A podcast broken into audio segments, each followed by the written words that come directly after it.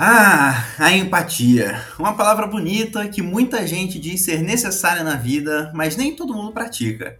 Empatia é uma palavra de origem grega que deriva de empateia, que significa algo como paixão e que era utilizado por Aristóteles no sentido de animar o inanimado.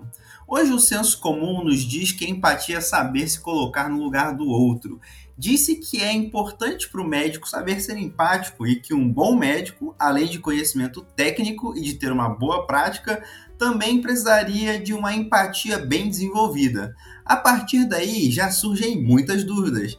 Empatia é algo que pode ser ensinado? Aqueles médicos e médicas emburrados, mal-humorados e que parecem não se importar com o paciente podem ser ensinados a ser empáticos? A empatia seria inerente ao ser humano?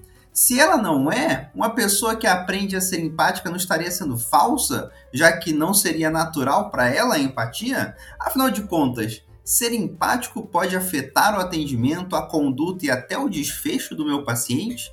E além de tudo, por que falar de empatia em um podcast de emergência? Isso faz diferença?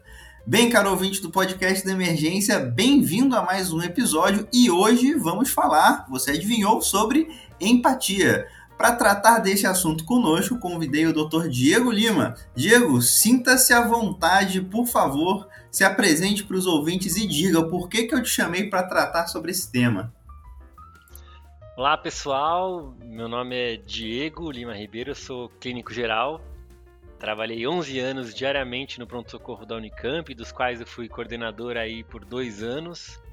Atualmente sou professor de bioética e ética médica na Faculdade de Medicina da Unicamp, né, para os seis anos da graduação.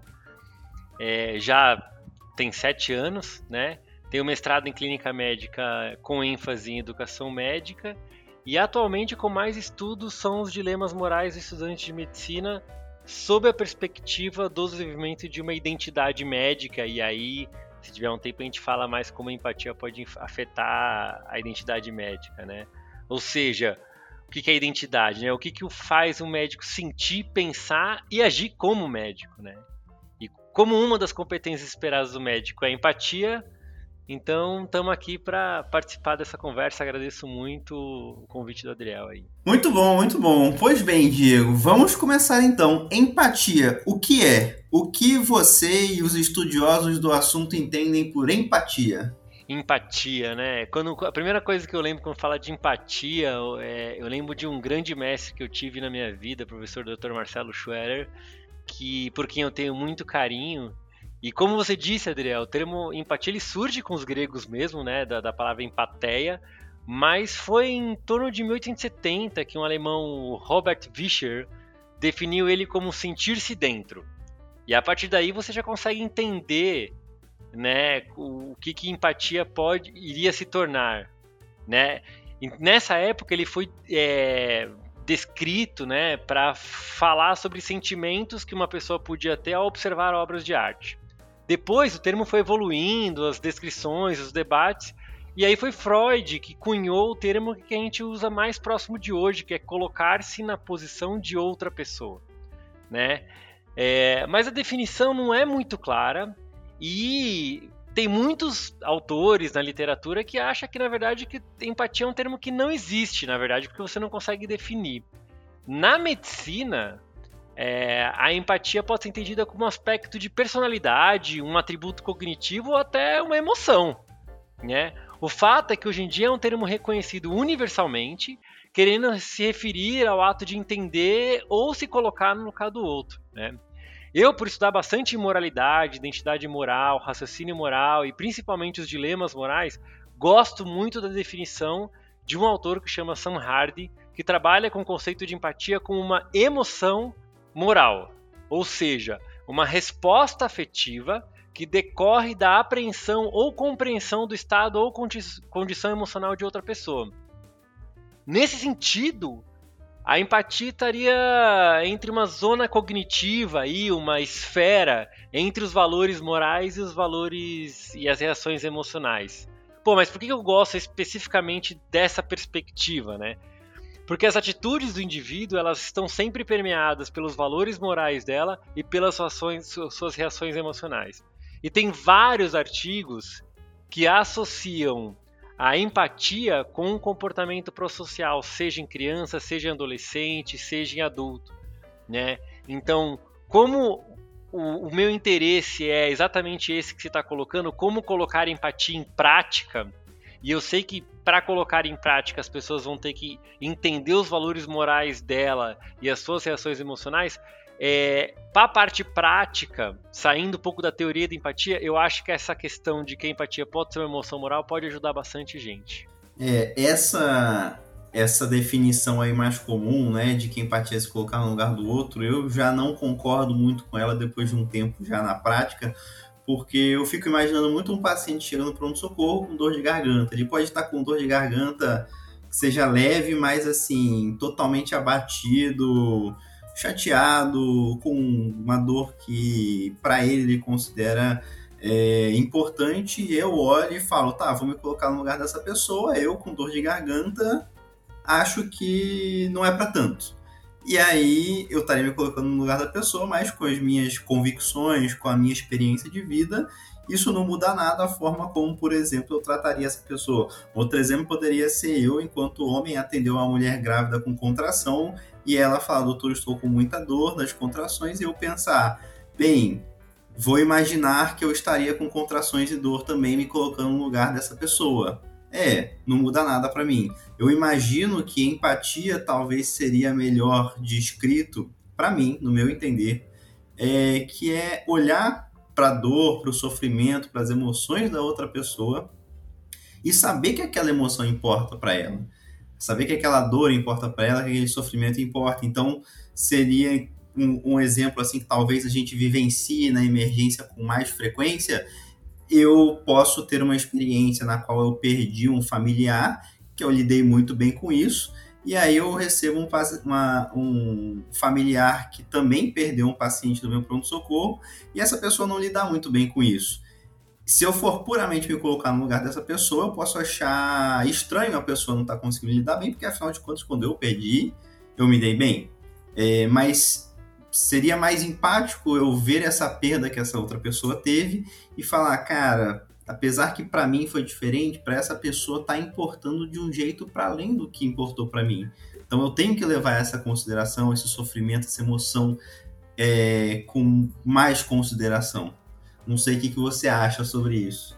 Não, é perfeito. Até por isso que eu, que eu gosto muito dessa outra definição que eu comentei com você, porque ele fala, ele frisa muito mais a resposta afetiva que decorre da apreensão, da compreensão, do que necessariamente você tentar se colocar na, na, na posição do outro, porque isso às vezes vai ser muito difícil, né? Até por isso que algumas pessoas questionam a, a ideia da empatia, como você colocou muito bem, né?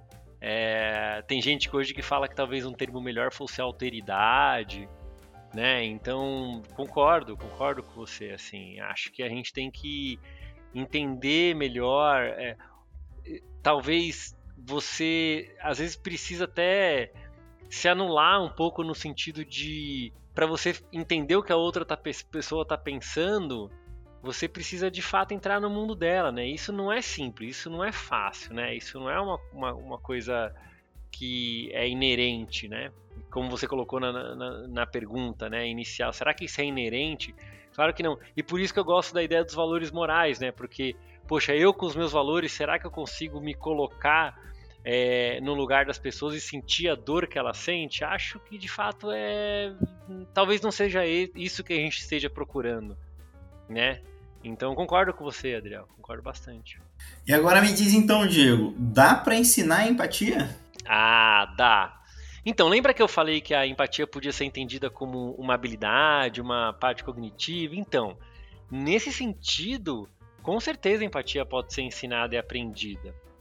Só que aí, como qualquer habilidade, você precisa de treino, dedicação e, cara, principalmente muita atividade reflexiva. Vou tentar explicar melhor. Para se tornar uma pessoa empática, não basta entender quais são os valores em jogo, né? Os seus valores, os valores da pessoa é, envolvida. Você também precisa entender quais são as emoções que estão presentes naquela situação. É raiva? É tristeza? É alegria? Como que essas emoções vão influenciar o, o nosso comportamento? tem muita gente que acha que a emoção é necessariamente ruim nessas situações, mas na verdade não. A, a, a educação emocional, na verdade, ela, ela vai ser muito benéfica para quem souber entender como que elas funcionam. Né? Então, é necessário um treinamento do, do, do, seu raciocínio moral, cognitivo, né? E uma educação das reações emocionais, né? Quer dizer, o indivíduo entender as próprias emoções. Só que isso depende de uma intensa atividade reflexiva. E aí, qual que é a maior dificuldade? É que a atividade reflexiva depende, é, exige tempo, né? E o tempo, agora vou citar aqui um filósofo super conhecido, que é o Mário Sérgio Cortella, é uma questão de prioridade. Ou seja, você precisa separar um tempo do seu dia, da sua semana, para você fazer alguma prática reflexiva, seja ela você sozinho, seja ela você sozinho escrevendo, seja ela você meditando, seja ela você fazendo esporte, seja ela com outros amigos tomando uma cerveja. A questão é fazer uma prática reflexiva é como você fazer esporte, é como tocar um, um instrumento. Quanto mais você fizer, melhor fica.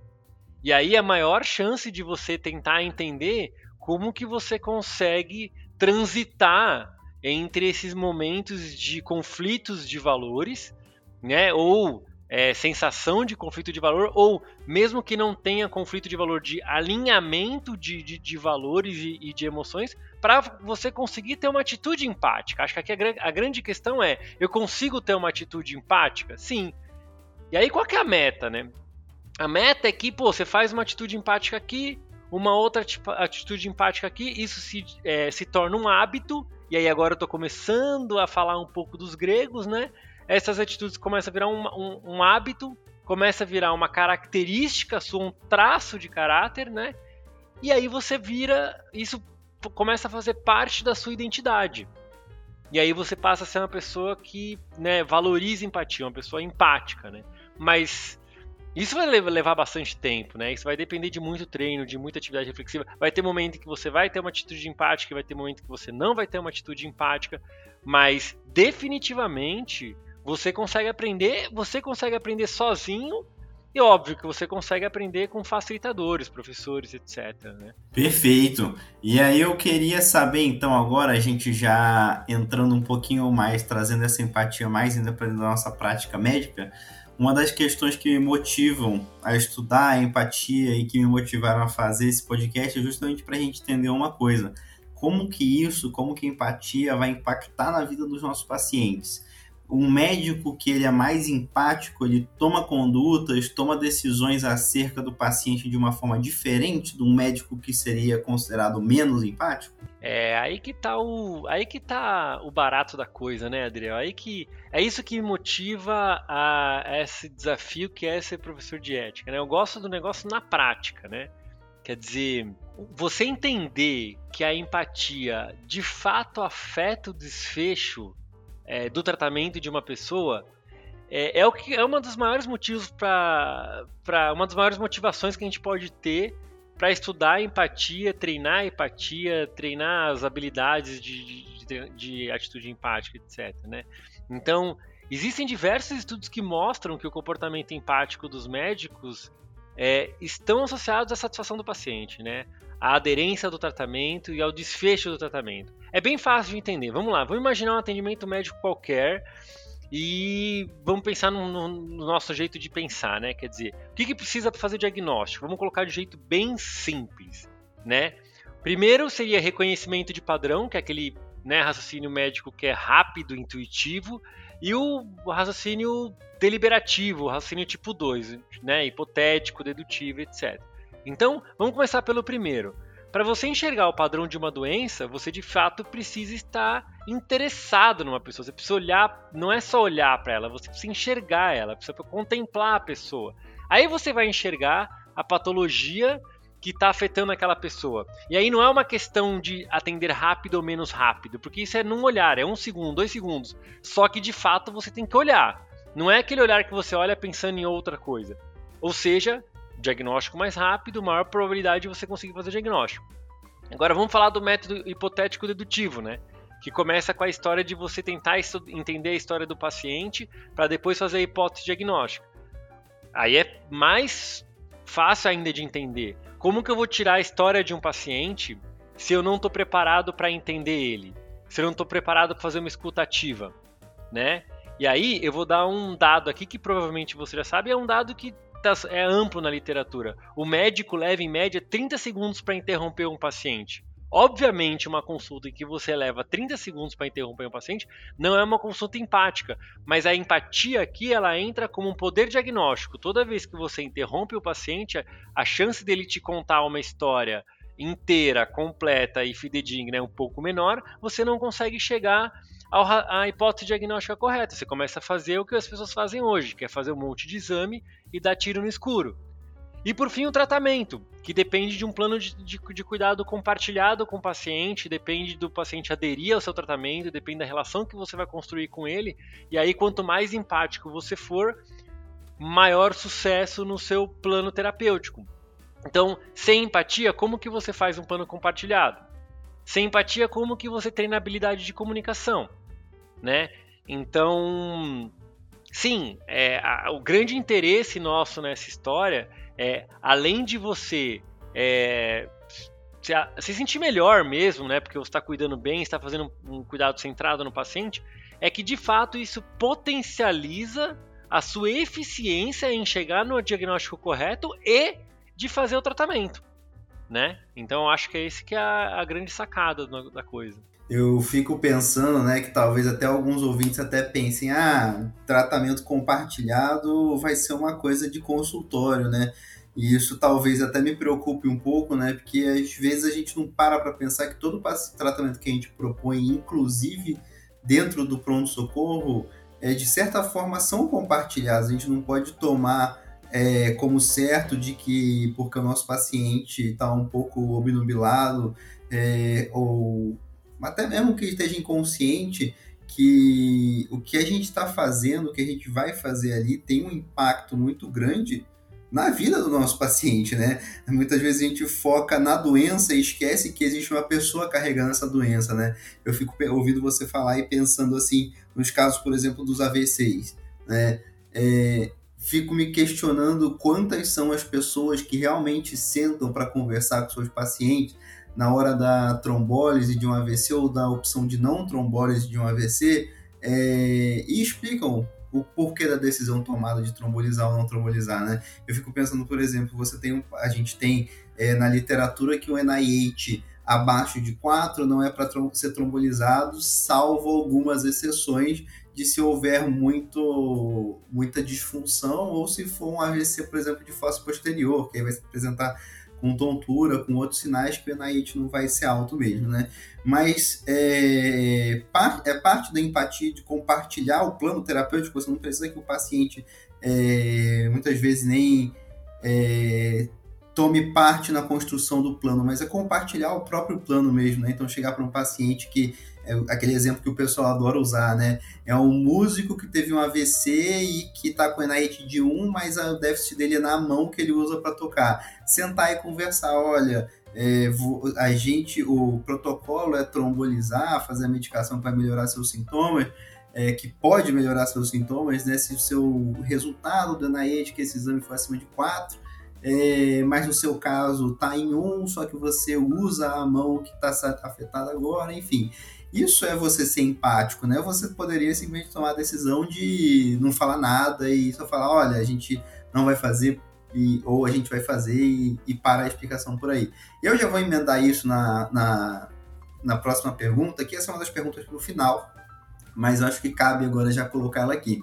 É, que é o seguinte, é muito fácil a gente ficar aqui falando sobre empatia é, no ambiente tranquilo aqui, estamos fazendo um podcast, estamos nas nossas casas, mas praticar empatia já é outros 500, né? Você mesmo colocou que é uma coisa que precisa ser reflexiva, precisa tomar um tempo do seu dia para você trabalhar é, essa prática de ser empático, né? É algo então que demanda foco, demanda um esforço mental e que muitas vezes o médico não está nem apto ou ele está muito sobrecarregado para realizar, né? Tempo é uma escassez hoje em dia. E aí fica mais fácil num pronto-socorro você só parecer uma máquina antipática para dar conta do trabalho, né? Eu fico pensando em situações de superlotação, de precarização do SUS, com toda uma equipe médica e de enfermagem sobrecarregada, com demandas de todos os lados e muitas vezes com uma sensação de impotência ou até mesmo de burnout como que a empatia vai encontrar espaço desses ambientes, né?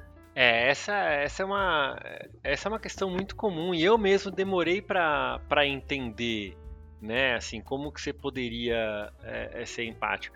Às vezes a gente fala de você ser revolucionário, as pessoas acham que para você ser revolucionário você precisa se tornar, sei lá, um, um, general de guerra ou, sei lá, um Che Guevara. Não, não, você ser revolucionário é de fato você pegar um lugar que muitas vezes é agressivo, violento, etc., e você não esquecer o motivo pelo qual você tá lá, né? Então eu, médico, que eu tô no pronto-socorro, por que, que eu vou pro pronto-socorro? E aí vem um grande desafio, né? O pronto-socorro ele tem duas coisas que é a característica do pronto-socorro. Primeiro, é a cultura do salvar a qualquer preço. E aí esse é o primeiro cuidado que a gente tem que ter, né? Porque a questão do salvador pode ser uma armadilha para a gente pode te afastar do paciente muito mais do que aproximar. Agora, se você entender que a sua missão é, é cuidar do paciente, prover o cuidado para ele, muitas vezes a consequência, grande parte das vezes a consequência vai ser, de fato, você conseguir dar aquela qualidade de vida que aquele paciente queria e aí retornar ele para a saúde que ele tinha antes, ou na verdade, às vezes não, mas mesmo assim você vai se sentir realizado, porque às vezes o paciente chega tão grave que, que o paciente vai, vai morrer durante o atendimento no pronto-socorro, mas você conseguiu prover um cuidado que para ele era o melhor cuidado naquele momento, né? Então, poxa, aí vem a grande questão, né? Pô, mas e aí, como que eu faço para resistir ao sistema? Que tá, né, eu tô cansado, tá difícil, como que eu faço para resistir a esse sistema, né? Eu acho que o primeiro passo é entender que você ser empático aumenta a sua capacidade técnica, como a gente falou da outra vez. Isso é a primeira coisa que você precisa entender.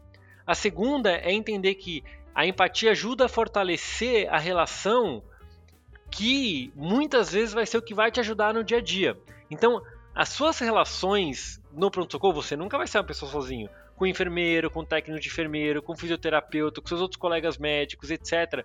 Muitas vezes é a empatia que vai ajudar você a, a fortalecer as relações com as pessoas que vão te ajudar. Não é sempre que as pessoas vão te ajudar, mas às vezes você consegue trazer as pessoas para perto de você, pessoas que inicialmente estavam agressivas, etc. Então, construindo uma relação rica, você consegue muitas vezes angariar pessoas para te ajudar a resistir e aí você não fica tipo um estranho ninho, vamos colocar assim né?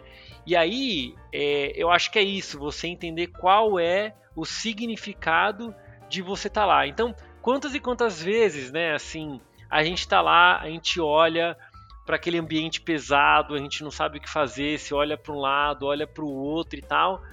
E aí, poxa, vem alguém, né? Quantas vezes eu fui, sei lá, é, que um paciente me acolheu, né? 4 horas da manhã eu tô sentado olhando para aquelas macas, paciente sentado no corredor, etc. O paciente coloca a mão no meu ombro e fala: Doutor, você tá trabalhando demais, né? Mas vamos lá, tá tudo bem. Né? Isso é fruto das pessoas entenderem que você tá lá para cuidar dos outros e por eles, e entendeu? porque você está querendo isso que, que, é empático, né? E outras vezes não, outras vezes você vai ser a pessoa que vai cuidar e vai cuidar da sua equipe, vai cuidar de todo mundo, né? Então, eu acho que o ato de você resistir a um ambiente que é agressivo é, vai fazer com que às vezes você contagie as pessoas, né? E às vezes eu conversando assim dá até um, um certo medo das pessoas acharem que eu sou um pouco romântico e tal. Romântico não, talvez um idealista, realista, né? Mas aí eu peço para as pessoas lembrarem que de fato eu trabalhei 11 anos no pronto-socorro diariamente, que a ideia é de fato você construir uma rede de apoio que consegue ajudar os pacientes e muitas vezes o paciente é quem vai te ajudar, né? Então eu acho que é, é assim que você resiste ao sistema, né? É, eu vou falar de ultrassom porque toda emergencista tem que falar de ultrassom, né? Impressionante. Eu acho que, ouvindo você falar assim, eu comecei a pensar em ultrassom, pensando na empatia como uma ferramenta, e o ultrassom foi uma ferramenta que entrou no pronto-socorro com muita resistência, né? Era um ou outro que estavam ali fazendo ultrassom e as pessoas olhavam torto assim, falando, cara, hum, pra quê, né? Não, não gaste seu tempo com isso, né? E hoje em dia, muita gente, hoje em dia, tem que ter um ultrassom em todo pronto-socorro e brota curso de ultrassom em tudo que é lugar e tá todo mundo é, se atualizando para saber usar, né? E para prover um atendimento com maior qualidade com ultrassom, né? Fico pensando que isso que você está falando muitas vezes é, é, essa sensação, né, de você estar tá sozinho, só você está tentando ser empático. Então imaginar que você está chegando lá com seu ultrassom na mão que está escrito empatia no seu ultrassom, né, no caso, e você está trabalhando ali a sua empatia todo dia sozinho, mas de poucos em poucos talvez você vá mostrando que é útil, que faz diferença, que pode mudar desfecho, pode mudar a relação médico-paciente, né? E naquela hora que for um caso mais extremo, a empatia salva. Eu falo isso assim por experiência também, porque quantas vezes a gente já não ouviu é, daquele paciente ou daquela família que estava causando, que estava dando muito trabalho e que na verdade só precisavam de uma conversa mais empática, só precisavam ser ouvidos, de um pouco mais de atenção, né? É, não, é, essa, essa analogia da, da ferramenta, eu falo, por mais que a gente. Foi perfeito, eu acho. Por mais que a gente invente instrumentos, não tem instrumento maior do que a nossa própria cognição. Né? E quando eu falo cognição, eu falo das três esferas. Eu falo de fato da capacidade de raciocínio clínico, eu falo dos, do, da capacidade de você entender os seus valores e aquilo que você preza como mais nobre, vamos colocar assim, né? E que é aquilo que te realiza e etc. E a parte de você entender o que te faz feliz. Não que você vá ser o tempo inteiro feliz, mas de fato entender o que te faz feliz, o que te faz irritado. Que... Então, assim, a, a, grande questão, a maior ferramenta do médico está dentro dele. Mesmo ultrassom, né, Adriel? Se a gente colocar ultrassom na mão de uma pessoa que não sabe o que fazer com ultrassom, não, não vai dar em, no, no que a gente quer, né? Então, é exatamente isso que você falou, e eu acho que a gente. Pode ser que isso seja um papo de um médico né, não tão velho, mas já um pouco mais velho, mas eu acho que a gente não vai conseguir inventar uma ferramenta externa mais eficiente do que está dentro da gente, tanto na nossa capacidade de raciocinar, quanto na nossa capacidade de agir, quanto na nossa capacidade de sentir. Né? Muito bom. E a gente está aqui conversando esse tempo todo sobre empatia para com os nossos pacientes, né? Mas eu queria entender uma outra coisa. Se fala de empatia na construção das relações médico-médico, médico-aluno, médico e equipe profissional, enfermeiro, fisioterapeuta, farmacêutico, como é que isso é visto? Porque a gente sabe que existe uma hierarquia dentro dos serviços de saúde, né? O médico muitas vezes colocado ali num pedestal, dando muitas ordens e não se vendo como parte, é, não se vendo parte do todo, né? Então, muitas vezes a palavra final é do médico e ele é o responsável final do cuidado do paciente. Eu queria saber como que a empatia entra aqui na equipe multiprofissional. É, é é, você vê que o tema não se esgota, né? Agora que você perguntou isso, Adriel, eu tava lembrando agora lá no começo do podcast, quando você falou do se importar. Eu vou voltar a essa, a essa questão do se importar, né? Que eu gostei bastante dela, e aí de novo eu lembrei dos filósofos modernos e tal, e de novo eu lembrei do, do, do Cortella, né? É, eu acho que a, a construção das relações elas nascem do importar-se.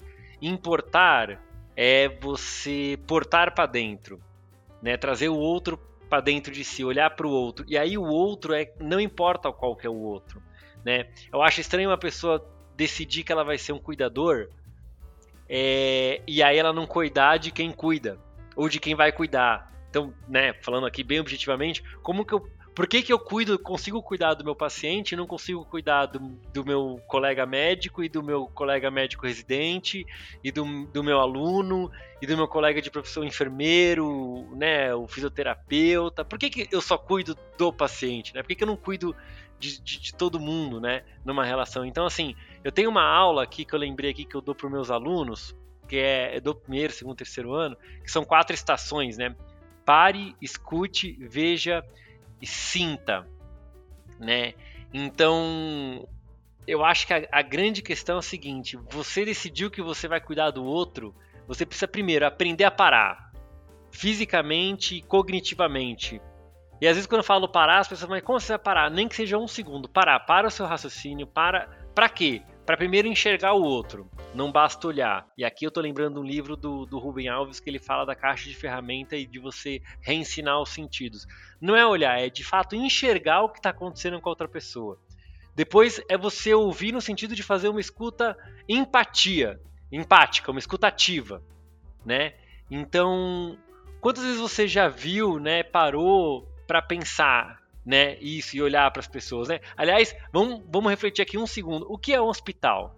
O hospital não é uma construção idealizada para você de fato ajudar o outro. Então, não deveria, não deveria ser o maior centro de pessoas empáticas de, de uma cidade, de um país, do mundo. Por que, que de vez em quando no hospital tem tanta, tanto conflito? Né? E, e de novo, falando de uma pessoa que está aqui no, né, no pronto-socorro. Então, voltando à, sua pergunta, vamos, vamos pensar numa situação real. Né? E, e, essa situação foi inclusive uma situação que um médico residente de emergência meu comentou comigo e eu falei, puta, é verdade. Né? Suponha que um dia eu estou de chefe de plantão na, na, na, sala de emergência e aí o meu R3 de emergência ele chega atrasado. O que, que você espera? Isso, né? O que, que as pessoas vão falar? Porra, dá um esporro. O cara chegou atrasado, você dá um esporro nele.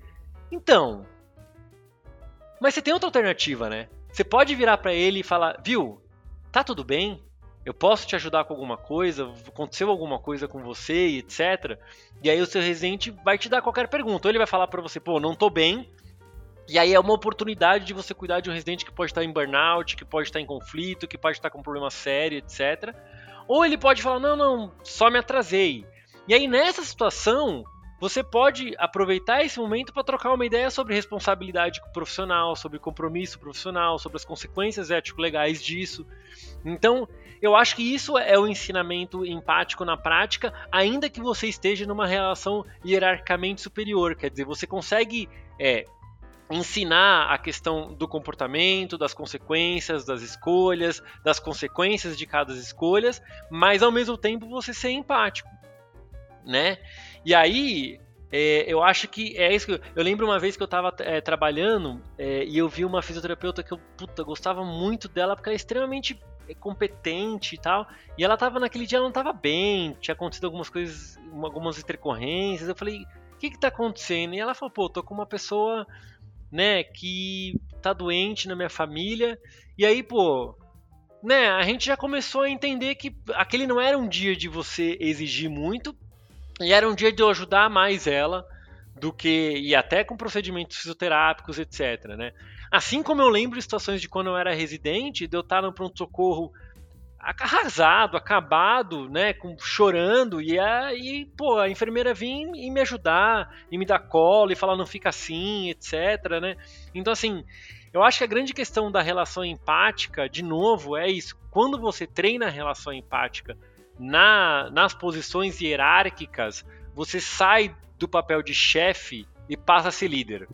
E aí você passa a ser admirado não só por, por não, não, não ter uma admiração por medo, mas uma admiração por respeito. O que no final das contas vai tornar um ambiente menos agressivo, um ambiente mais agradável, que vai levar a um desfecho melhor para os pacientes, e aí você entra num ciclo que é um ciclo mais positivo do que o, o, o ciclo negativo de agressividade, né?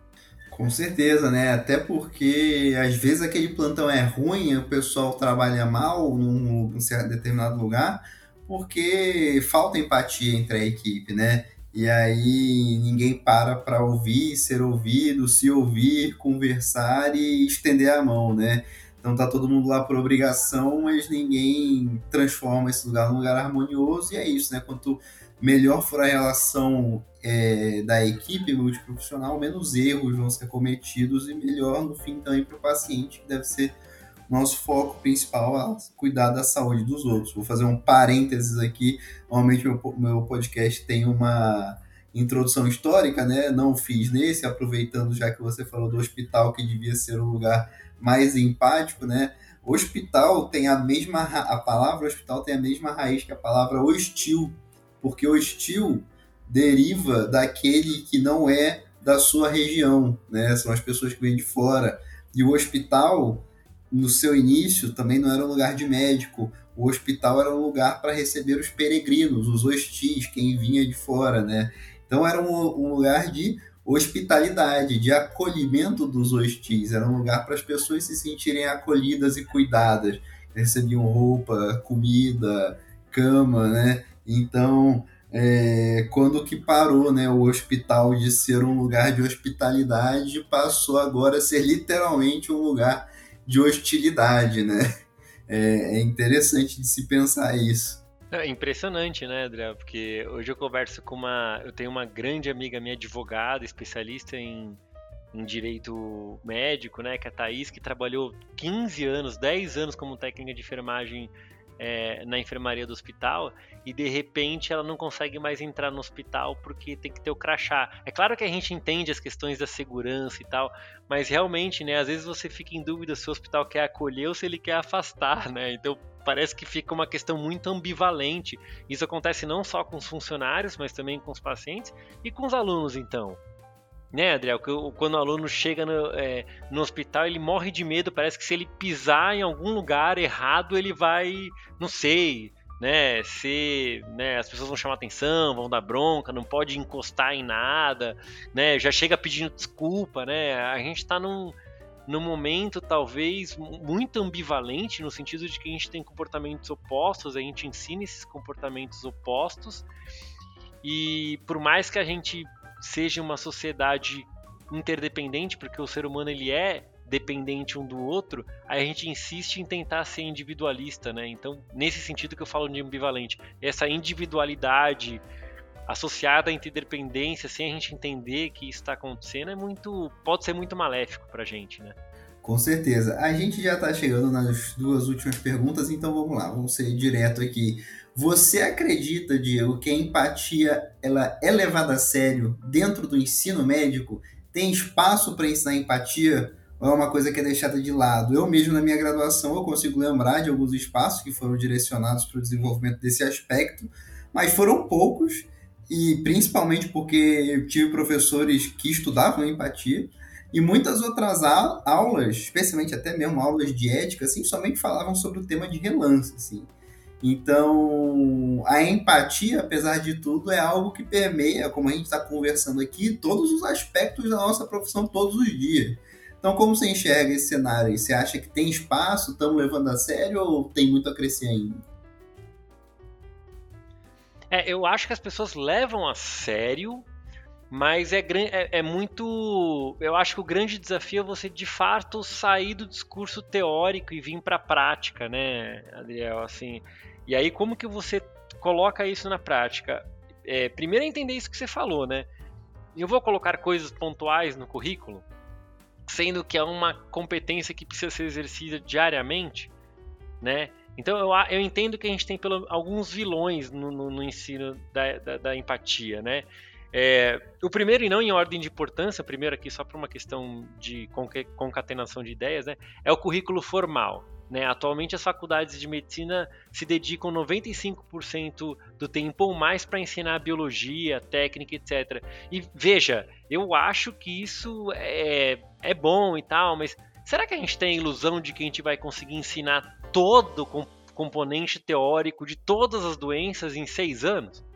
Né? Será que é isso que a gente tem que tentar ensinar? Considerando que a verdade sobre as doenças mudam, né, Adriel? Se a gente pensar assim, é, gripe, que eu estudei no começo da faculdade, gripe depois da pandemia, nossa senhora, né? O tanto que eu aprendi no, no, meio da pandemia, então eu poderia esgotar, né? Isso. Então, só que aí numa dessas você deixa 5% do, do, ou menos do currículo formal para o ensino das humanidades, né? Dos comportamentos, das atitudes, etc. O que é obviamente insuficiente.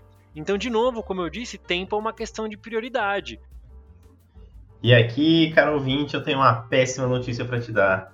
O arquivo do áudio da fala do Diego, a partir daí, ficou corrompido e eu perdi. Ainda tinha mais uma pergunta para ser feita e ainda estava finalizando a resposta da penúltima pergunta.